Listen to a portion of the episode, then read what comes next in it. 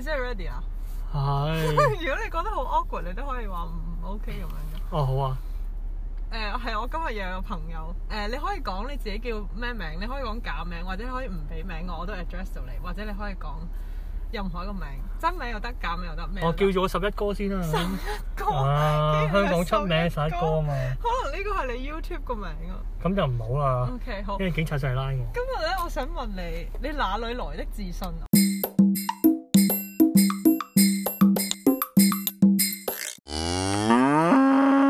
我想問下，你覺得你哦，呢個係一個好好嘅 topic 係喎。啊？我覺得好適合同你傾咯。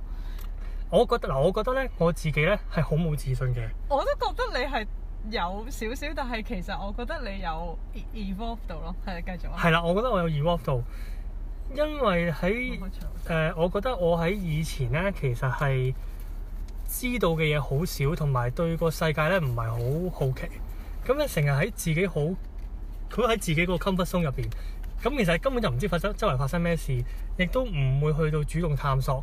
咁然之後咧，當你一係去到真係面對一啲情況，誒、譬如話你要 handle 一啲 difficult 嘅 situation 咧，你就發覺其實自己乜都唔識，做唔到，同埋你因為冇做過、冇諗過、冇了解過咧，你而去 handle 呢樣嘢咧，你就變咗冇嗰個信心喺度啦，因為冇任何 support 啊嘛。係咁咁，於是乎就會個人誒、呃、對自己好冇信心啦。你覺得你而家你而家唔係一個你而家唔係一個自卑嘅人啦，係咪啊？嗯，唔係咯，冇必要咯。我我覺得我唔係一個自卑嘅人嚟嘅，但係我唔係一個好有信心嘅人咧，我就好坦白講話唔係喎，因為我就啊，其實我調翻轉咁講，我就好唔明點解啲人咧 keep 住好有自信嘅。自卑不成反自大啊嘛。即係佢講任何嘢出嚟咧，就係、好似金科玉律咁係啱晒咁樣。係啊係啊，咁但係其實高官咯。你只要稍為即係褪後一步，去到諗下，你其實發覺自己真係好多嘢唔識噶嘛，好多嘢唔知道噶係啊嘛。冇必要啱晒，冇人期望你啱晒所有嘢，我冇人係咯要求你啱晒。我只能。夠話到俾你聽，就係、根據我而家嘅理解，根據我嘅知識，根據我對事情嘅嘅嘅認知，我係咁嘅睇法。係，咁、個邏輯原因係咁樣樣。然後你可以 critique and challenge me。係啦，最好添，你直頭話我聽係，啊原來你冇諗到呢啲嘢，係啊所以咧其實你咁樣係 bias 嘅。係啊係啊又或者我同意你咁講，不過可能你咁樣做更加好。係啊。咁咁你咪咁講咪咯一係加咪一大過二咯，係啊係啊。或者你就算唔同我講任何嘢，你聽完我講唔俾 input 咁冇所謂，但係我唔會話俾你聽我係啱晒，好有自信咯。係，所以我嘅嗰、個我嗰啲自信咧，或者我去到講嘢咧係誒需要有 basis，需要有 support，即係係，我做咗呢啲 research，於是乎我去拍條 YouTube 片教大家做呢一樣嘢。嗯，係因為根據我嘅了解，根據我嘅 research 咁樣做咧，真係做到我介紹嗰個效果嘅。嗯咁當然啦，原來有聽眾有觀眾睇完話，你用另一個方法做更好、更有效，咁咪拍第二集咯又嗯，。係。所以咧，我我想講嗰樣嘢係，你個信心唔係來自你識得有幾多嘢，而係你個信心係來自你嗰個方法係一個 modest 同埋正確嘅方法咯。即係就係你會有。即係因為你做咗啲 research，你會學咗啲嘢，然後你會有一個 knowledge，你係一個 informed 嘅 opinion 嚟嘅。但係你同時係 open-minded enough，人哋可以 critique and Not challenge 你 informed enough 咯，可以係啦，即係啊係你會唔會無底地亂噏一啲嘢，但係你同時仍然係 open 做其他人嘅嘅嘅 feedback 咯。咁所以我其實我想問嗰樣嘢，因為咧呢樣嘢咧都係我覺得小朋友同埋少年或者即係十幾廿歲頭嘅時候係唔識㗎，即係我嘅信心係來自人哋對我嘅認可，或係啊者我係要啊係人啊哋對我嘅讚賞。我係先至係有信心。但我而家係努力追求或者希望 establish 自己嘅係我自己自有自愛同埋自己係有自己信心嘅來源咯。我唔我唔需要全世界嘅人都讚賞我，或者我要 please 晒全世界所有嘅人，因為係唔會發生。咁人哋嘅認同同認可咧，都係好重要嘅一個指標嚟嘅。係即係，若然我覺我得覺得自己係嘅煮啲嘢好好食，但係我拎出嚟賣，跟住完全冇人話好食，個個都鬧難食嘅咁，但係咁都你咪應該學真咯係你咪從過程係啦，中咁學應該都習真咯係難食嘅，咁我應該都要 adjust 自己，唔好有信心覺得自己好好食係嘅。係呃純粹係因為個人大咗，你你見得多咗嘢咧，你知道自己好渺小，咁所以知道自己好渺小嘅時候咧，就相對會好謙卑。嗯，咁而呢個謙卑咧，亦都會相對叫做迫使你響講嘢或者去到俾人哋建議之前咧，係真係諗清楚，係就唔好戇鳩鳩亂咁噏咁樣咯。 OK OK，所以我我我唔知我係咪叫有自信，或者我自信來源喺邊度嚟，我我 draw 唔到 conclusion。但 OK，我覺得適當嘅所謂自卑，即係對自己渺小嘅認知咧，嗯係係對你有幫助嘅。係啊係啊，你係咪一個好 self-critical 嘅人嚟㗎？唔係喎。我覺得表面唔係，但係我覺得你內心有啲對，但係可能我睇錯啦。 self critical 即係覺得自己做啲嘢唔夠好。係啊，我成日咧，我做嘢嘅時候咧，我成日覺得如果個 project 唔係即係唔係 on progress，我會覺得我我會 take 個 blame 噶咯，成日都。但係其實有時係啲哦 externality 嚟噶嘛。但我成日都會 take 個 blame，我覺得所有嘢都係因為我唔夠我同你有出力少少唔同啦我我覺得有啲過火。我就覺得做 project 咧，我又唔會成日 blame 自己喎，因為咁我真係做咗我個 part 噶嘛。係，咁但係我會成日都好欣賞其他人做嗰呢部分咯。我係啊係啊，即係我係覺得呢個都咧好好喎人哋寫個 email 咧，真係寫得好好。係點解可以咁簡單就將嗰句説話寫得咁清楚係咧？跟住呢個人寫個 email 就哇，點解佢個 thank you 可以 thank you 得咁 genuine 咧？係係我覺係得 thank you 好廢喎，真係。係啊！又或者誒，哦，你或學你有冇學佢哋啊？你要你想學學嘅，但係有陣時未必真係學到噶嘛。，哦我未必記得好唔好或者係誒佢整張 PowerPoint，哇點解可以將一個 topic 係發展到一個咁 elaborate 咁咁 visually 咁咁咁清楚嘅嘅 slide 咧咁樣？即係我成日喺度欣賞人哋啲嘢咯。係啊！我就係、我覺得我對事情係 critical，即係如果你俾一樣嘢我，然後問我意見咧，就算佢九十分咧，我都會同你講佢爭咗邊十分。我覺得我成日都係咁，嗯但係對於人咧，我就通常係見到佢哋好好嗰一面，但係通常見到好好嗰面咧，我就係覺得哇無限心心眼啊，好勁啊，好叻啊，好巴之閉啊咁。 跟住咧，但係過咗一陣，我就發現，切咪又係平凡人一個，即係佢都會做啲係傻冇豬錯豬嘅嘢，冇都會錯同我一樣。然後我就會覺得我可以從自卑嗰個谷底嗰度慢慢升翻上嚟，就覺得我哋都係正誒嗱，常我人。我行另一條路線啊！我我覺得，因為我以前即係出嚟做嘢，尤其是比較 junior 嘅時候咧，我見到 manager 真係好鬼勁啊！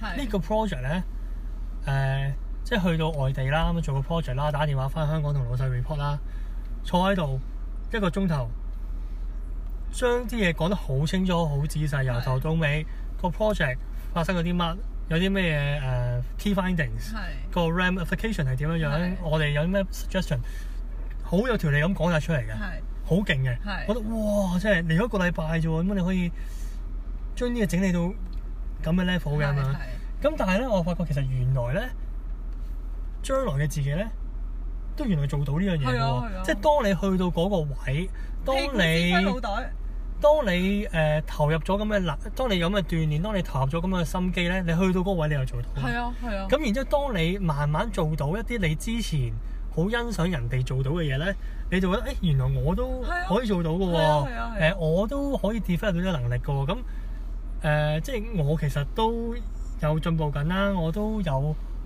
值得欣賞下自己嘅地方啦，咁係啊係樣啊咁就會有有啲信心，有啲自信咯。係啊係啊係啊，認同。放到你喺一個絕境，你就可以求生噶啦，即係 as long as 哎我你好相同意信自己有我好同意，嗰個 survival 嗰個 mood 或我者嗰個能力。好記得我嗰陣時咧，第一次俾人掉落去 lead project。係咁我嗰陣時逼到埋嚟係真係好冇信心嘅，因為我覺得誒、呃即係我要做嗰個 project 嗰個性質嘅內容，我又唔熟啦。嗯誒、我又冇真係呢嗰個 project 啦。我以前做 project 咧，寫嗰啲 report 啊，寫嗰啲報告咧，其實都係負責一部分啦。係咁誒，呃而家講緊你帶要我帶個 project 係誒、呃又同埋個客傾啊，又同老細傾啊，又帶又要帶啲同事啊，幾百隻手咁樣做唔到啦。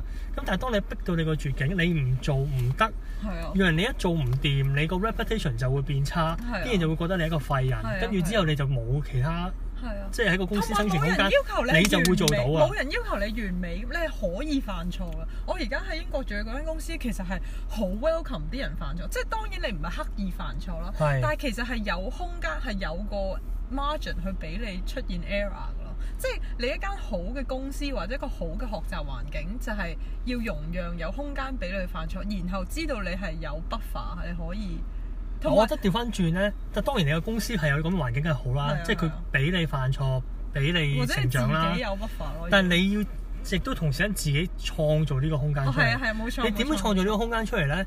個方法咧就係你要知道你個最終目的，哦係啊係啊係啊，即係話咧誒嗱，假設啦，你係一個 junior 啦，你上面有 senior、有 manager、有 senior manager，先至有個 partner 係咪？係或者有個有個有個老細喺度，咁你咧就一層一層傳達啲信息落嚟咧，你就係其實唔知上面發生咩事啊係嘅。係。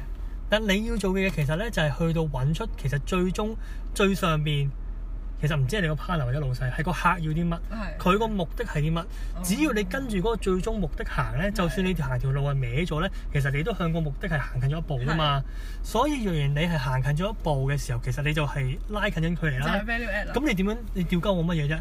係啊，我而家幫緊你噶嘛，我幫你去到 resolve 緊你最終嗰個目的嗰係啊個嗰樣嘢噶嘛係啊係啊係啊。所以行歪咗咁點啫？係啊係啊係啊係啊係啊。咁咪而家就行正同啲咯。埋其實你所你所講個行歪咗咧，亦都係一種好，我覺得唔係一種好啱嘅諗法。咁即係可能有時有啲人真係覺得你行歪咗，但係因為你達到嗰個目的地，其實係有 A、B、C、D、E、F、G 嗰條路噶嘛。係係因。為啲人硬係覺得淨係得 A 嗰條路先啱，佢先至會覺得你做咩行 B 嗰條路。但係其實真係唔係得一條路嘅咯。In most cases，誒係 in most cases 係咁啦，但係我譬如假設整一個誒、封閉啲嘅嘅嘅情況，譬如話呢一個呢一呢一個誒點講？譬如我做一樣好簡單嘅 manufacturing，咁個係工序係一二三四咁樣，咁已經個行業已經好成熟㗎，工序已經好成熟㗎，咁係係一二三四係最有效率誒、良率最高、成本最低嘅方法啦，係係咪？咁但係你新去呢個行業，你新做你唔知道。嗯嗯，你三做錯咗，你做咗三 A 三 B 用咗另一部機做係係咪？？係咁你都做咗出嚟，但係可能你個效率唔咁好，嗯，咁啲人係會屌你㗎。咁係。對公司嚟講係賺少咗錢㗎嘛。咁但係 O K O K，但哦係我嘅我想講嘅係呢個，當你公司賺少咗呢樣嘢，就係、佢只係睇賺幾多為佢個 success metric 咯。但係 the fact that 其實佢嗰個過程，佢係會知道咗，就算呢條路唔通，其實都係一個 experience。係啊，可以呢係一個係啊 backup plan 度咯。所以係睇你用乜嘢嚟到睇係個 impact 或者係個 learning 或者係個 output outcome 咯。不過係啊我明。係咁事實上同冇意辦法嘅，有時啲公司或者啲個體或者啲 institution，佢真係只係我用呢個嚟到做 KPI，咁佢係係啦冇係啦喺喺個 framework 以外嘅一啲東西，佢係冇刻意去量度或者要諗得咁仔細，因為佢冇冇冇啦咁。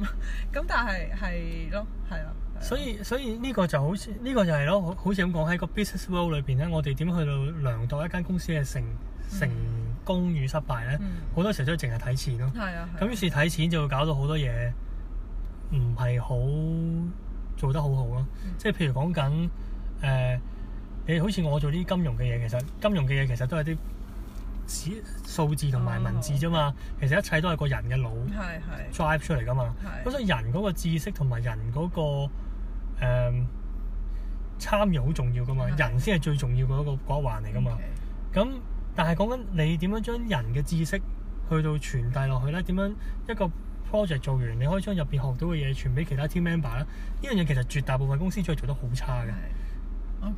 因為哦做呢樣嘢絕對唔會令公司揾多咗錢啊啊嘛。係啊係啊係啊。我自己個感覺咧，對我嚟講咧，就係、我而家越嚟越覺得咧，冇嘢係做唔到，即係我咁樣同自己講啊。啱，或者我喺英國揾工嘅時候咧，佢哋所即係你其實最大嘅 quality 就係 growth mentality、你嗯所有嘢，只要你有心肯 put 時間，肯 put effort，你係一定學到嘅咯。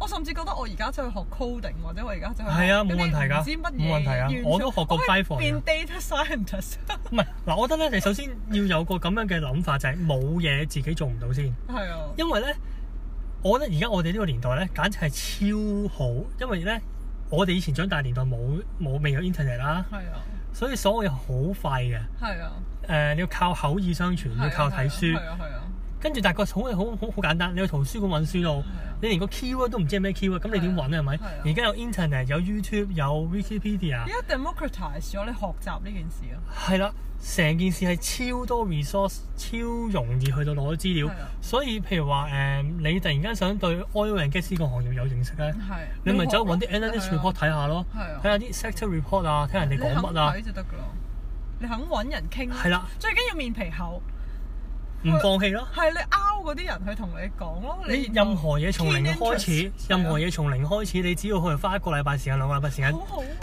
研究咧，你就已經可以講，你就已經知㗎啦。係啊咁當然你唔係一個 expert 啦，但係你已經會比一啲唔識嘅人識多好多嘢啦。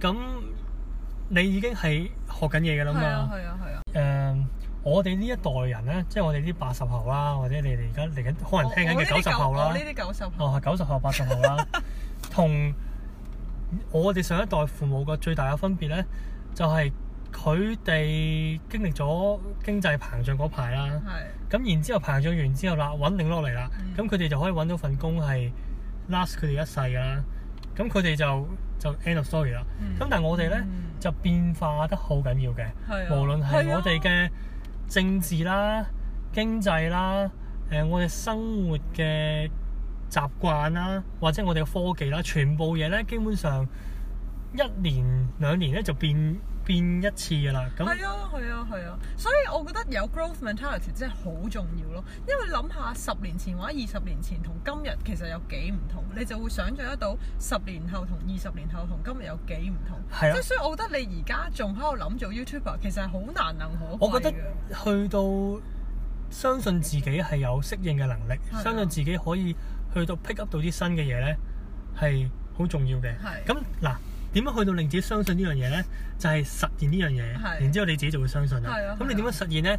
你先揀啲易啲嘅 topic 先。係係你你揾揾啲嘢去到踏出自己嘅 comfort zone。我唔係叫你誒點、樣突然間走去學攀石或者 whatever，當然你可以啦，係咪係？但係你可以揾啲你本嚟有興趣，但係一直都冇乜點去了解，冇乜點去實行嘅嘢，你真係去到了解下佢，實行下佢。嗯嗯咁一來你開心啦，佢興趣嚟噶嘛。嗯嗯咁二來你咪真係學緊新嘢咯。嗯嗯，我個人咧好奇怪，我咧係超級多興趣㗎。好好啊，誒、好，即係我又好中意了解科技啦。係我又好中意，我而家就發覺我自己中意做運動啦。我係咩？從來都唔覺咯，真係。我細個好憎做運動 我真係嘅，覺得嚇你好中意我做運動咩？唔知嘅誒我係咩運動啊？即係譬如我而家發覺原來跳繩好好玩啦，我發覺哦 H I I T 又好好玩啦，哦做 yoga 又加係油好你正嘅喎。 O K，咁呢啲我係以前唔會做，亦都唔識係啊筋骨嘅。咯，係啊，係啊，係啊，但係我而家因為 work from home 啊嘛，係咪喺屋企試下做咯咁樣，係啊做完發覺哇原來咧係個人好誒、舒服，係。好自在，有個清理自己個好似精神空間我咁覺樣嘅得，感覺所以。我都好欣賞你。你一啲以前嘅 biases 或者 fixed ideas，你可以有轉變咯，即係你有改變你嘅諗法。係啦，同埋咁意見你就會 pick up 咗啲新嘅興趣咯。若然只要有一啲嘢令到你覺得有興趣，咁、嗯你就走去試下佢。係啊係啊。咁試完你試三分鐘好，三十分鐘好，試三個月都好，咁你真係覺得啱自己嘅咪繼續咯係啊係，啊唔啱咪唔繼續係啊，咯。我都覺得係。咁你係要試嘅，你唔係啊試呢，你係永遠都唔會知道自己係咪真正有興趣定冇興趣嘅。係啊係啊。